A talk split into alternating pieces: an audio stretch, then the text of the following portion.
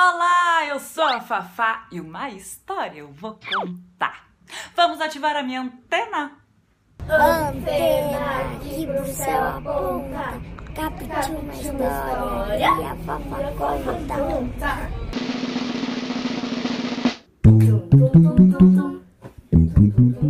Se prepare que a festança vai começar.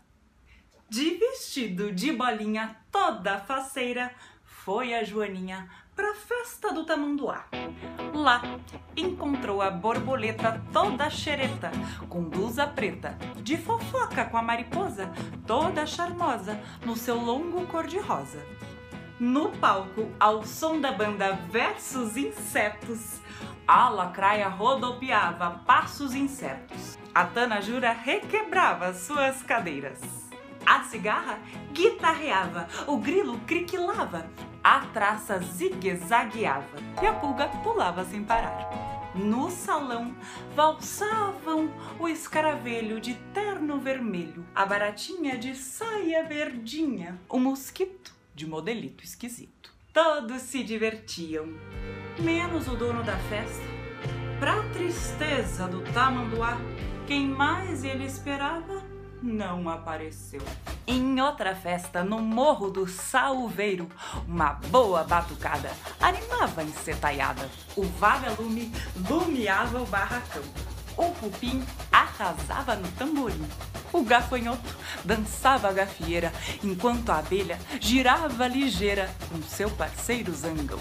Foi lá, naquele terreiro, acompanhada do vespeiro, que a formiga, com seu hobby de espiga, preferiu sambar tocar pandeiro o dia inteiro. E o tamanduá?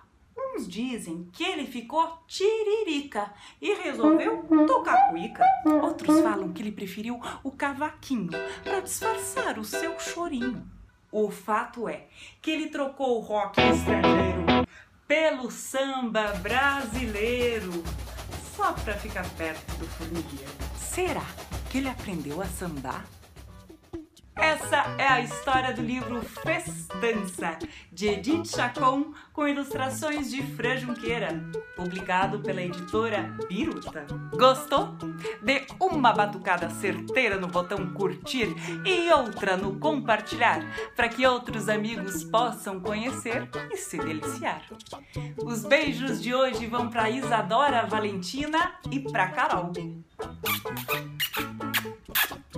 claro, para você também. Tchau!